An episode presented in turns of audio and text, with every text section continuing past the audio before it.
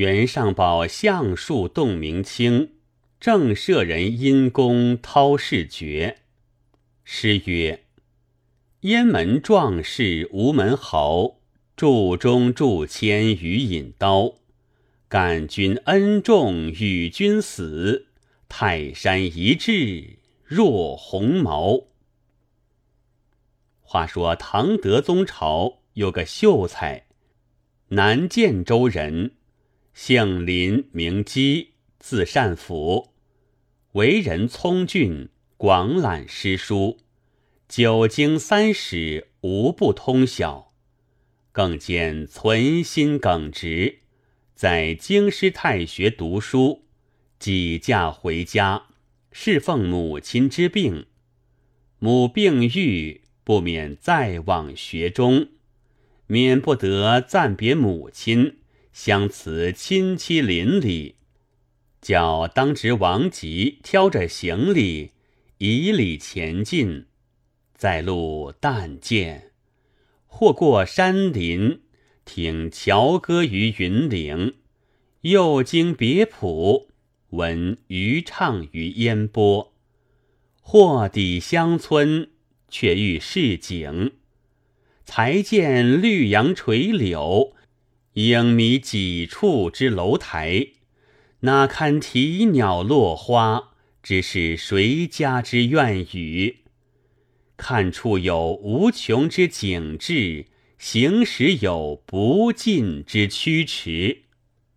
饥餐可饮，夜住小行，无路登舟。不止一日至蔡州，到个去处，天色已晚。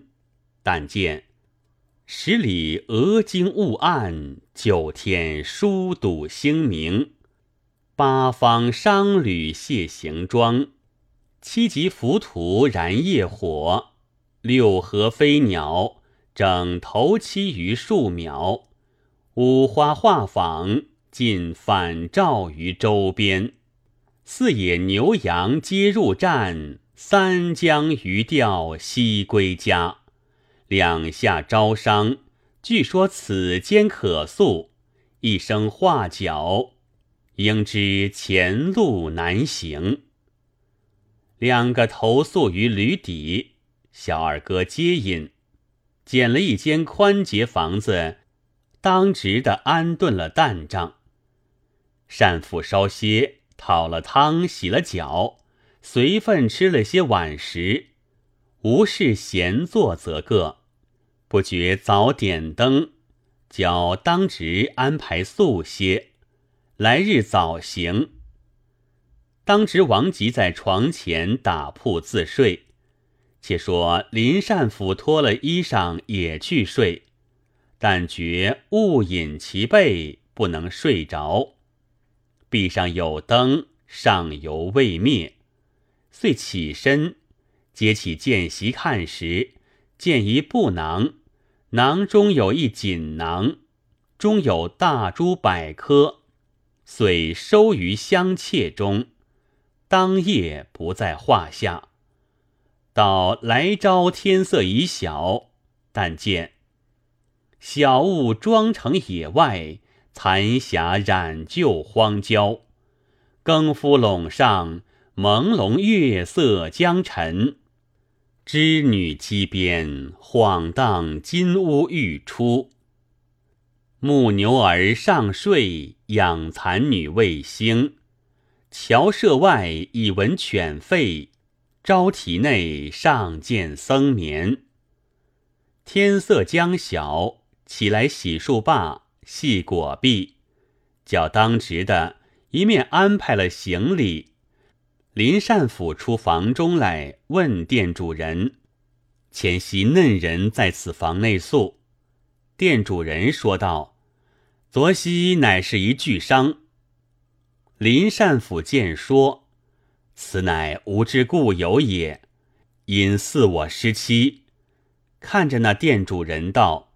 此人若回来寻时，可使他来京师上祥观道斋，询问林上社，明基字善甫，千万千万不可误事。说罢，还了房钱，相依作别去了。王吉前面挑着行李食物，林善府后面行，以礼前进。林善府放心不下，恐店主人忘了，遂于沿路上，令王吉于墙壁粘手榜云：“某年某月某日，有剑府临机。”甲管上祥，有故人圆珠，可相访于冠道斋。不止一日，到了学中，参了驾，仍旧归斋读书。且说这囊珠子，乃是富商张克遗下了去的。及至到于市中，取珠遇获，方知失去，吓得魂不附体道。苦也！我生寿数年，只选的这包珠子，今已失了。归家妻子孩儿如何肯信？再三思量，不知失于何处，只得再回沿路店中寻讨。直寻到林上社所歇之处，问店小二时，店小二道：“我却不知你失去物事。”张克道。我歇之后，有嫩人在此房中安歇。店主人道：“我便忘了。从你去后，有个官人来歇一夜了，绝早便去。临行时吩咐道：有人来寻时，可千万使他来京师上祥灌道斋，问林上社名基。”张克见说，言语悄戚，口中不道。心下思量，莫是此人收得我之物。当日只得离了殿中，以礼再取京师路上来，见沿路贴着手榜，中有圆珠之句，略略放心。不止一日，直到上祥，未去歇泊，便来询问。学对门有个茶坊，但见。木匾高悬，纸屏横挂，壁间名画解唐朝吴道子丹青，欧内新茶尽山居王川子家名。张克入茶坊吃茶，茶罢问茶博士道：“此间有个林上社否？”博士道：“上社姓林的极多。”不知是哪个林上社？张克说：“冠道斋名基，字善甫。”查博士见说，这个便是个好人。张克见说道是好人，心下又放下二三分。张克说：“上社多年个远亲，不相见，怕忘了。若来时相指引，则个。”正说不了，查博士道：“悟的出斋来的官人便是，他在我家系山帽。”张克见的不敢造次。林善甫入茶坊，脱了山帽，张克方才向前看着林上社，唱个惹便拜。林上社道：“男儿膝下有黄金，如何拜人？”那时，林上社不识他有甚事，但见张克簌簌的泪下，哽咽了，说不得。歇定，便把这上件事一一细说一遍。林善甫见说，便道：“不要慌，物事在我处，我且问你则个，里面有什么？”张克道：“布囊中有锦囊。”内有大珠百颗，林上社道多说的是，待他到安歇处取物交还。张克看见了，道：“这个便是，不愿都得，但只觅得一半归家，养善老小，感戴恩德不浅。”林善甫道：“岂有此说？我若要你一半时。”须不沿路粘贴手榜，教你来寻。张克再三不肯都领，情愿只领一半。林善甫坚持不受，如此数次相推，张克见林上社再三再四不受，感戴洪恩不已，拜谢而去，将珠子一半，于是货卖，卖得银来，设在有名佛寺斋僧，就与林上社建立生祠供养。报答还珠之恩。善父后来一举及第，诗云：“临机还珠古未闻，立心不动道心存。暗施阴德天神助，一举登科要姓名。”单父后来位至三公，二子历任显宦。古人云。积善有善报，积恶有恶报。积善之家必有余庆，作恶之家必有余殃。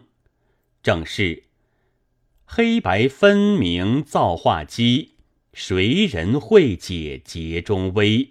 分明只与长生路，怎奈人心着处迷？此本画文叫做《积善因智》，乃是京师老郎传流至今。小子为何重宣这一遍？只为世人贪财好利，见了别人钱钞，昧着心就要启发了。何况是失下的，一发是应得的了，谁肯轻还本主？不知冥冥之中因功极重。所以裴令公向该饿死，只因还了玉带，后来出将入相。窦建议命主绝嗣，只为还了遗金，后来无子登科。其余小小报应说不尽许多。而今再说一个一点善念，直到得脱了穷胎，变成贵骨。说与看官们一听，方知小死劝人做好事的说话不是没来历的。你道这件事出在何处？国朝永历爷爷还未登帝位，还为燕王。其实有个相士叫袁柳庄，名巩，在长安酒肆。遇见一伙军官打扮的在里头吃酒，柳庄把内中一人看了一看，大惊，下拜道：“此公乃真命天子也。”其人摇手道：“休得胡说！”却问了他姓名去了。明日只见燕府中有一纸照着相士，相士朝见，抬头起来。正是昨日酒馆中所遇之人。原来燕王装作了军官，欲同护卫数人出来威行的。九密叫他仔细再相，柳庄相罢称贺。从此燕王绝了大计，后来靖了内难，乃登大宝，酬他一个三品京职，其子忠彻。亦得印为上宝司丞，人多晓得柳庄神像，却不知其子忠彻传了富庶，也是一个百灵百验的，竟是显贵公卿，没一个不与他往来求他封建的。其实有一个姓王的布郎，家中人眷不时有病，一日袁尚宝来拜。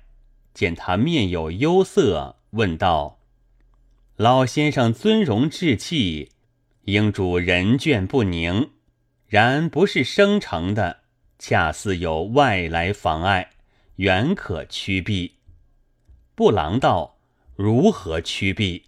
望请见教。”正说话间，一个小厮捧了茶盘出来送茶。上宝看了一看，大惊道。原来如此。须臾吃罢茶，小厮接了茶盅进去了。上宝密对布郎道：“是来送茶小童，是何名字？”布郎道：“问他怎地？”上宝道：“是宅上人倦不宁者，此子也。”布郎道：“小厮姓郑，名星儿，就是此间收的，未上一年。”老实勤谨，颇称得用。他如何能使家下不宁？上宝道：“此小厮尚能防主，若留过一年之外，便要损人口，岂止不宁而已。”布郎亦犹不信道：“怎便到此？”上宝道：“老先生岂不闻马有地炉能防主？”手板能舞人君的故事吗？布朗醒悟道：“如此，只得遣了他罢了。”布朗送了上宝出门，进去与夫人说了世间之言。女眷们见说了这等说话，极易听信的。又且袁尚宝相术有名，哪一个不晓得？布郎是读书之人，还有些倔强未服，怎当的夫人一点疑心之根，再拔不出了。布郎就唤星儿到跟前，打发他出去。星儿大惊道：“小的并不曾坏老爷尸体，如何打发小的？”布郎道：“不为你坏事，只因家中人口不安。”袁上宝爷向道，都是你的缘故，没奈何，打发你在外去过几时，看光景再处。星儿也晓得袁上宝相术通神，如此说了，毕竟难留，却又舍不得家主，大哭一场，拜倒在地。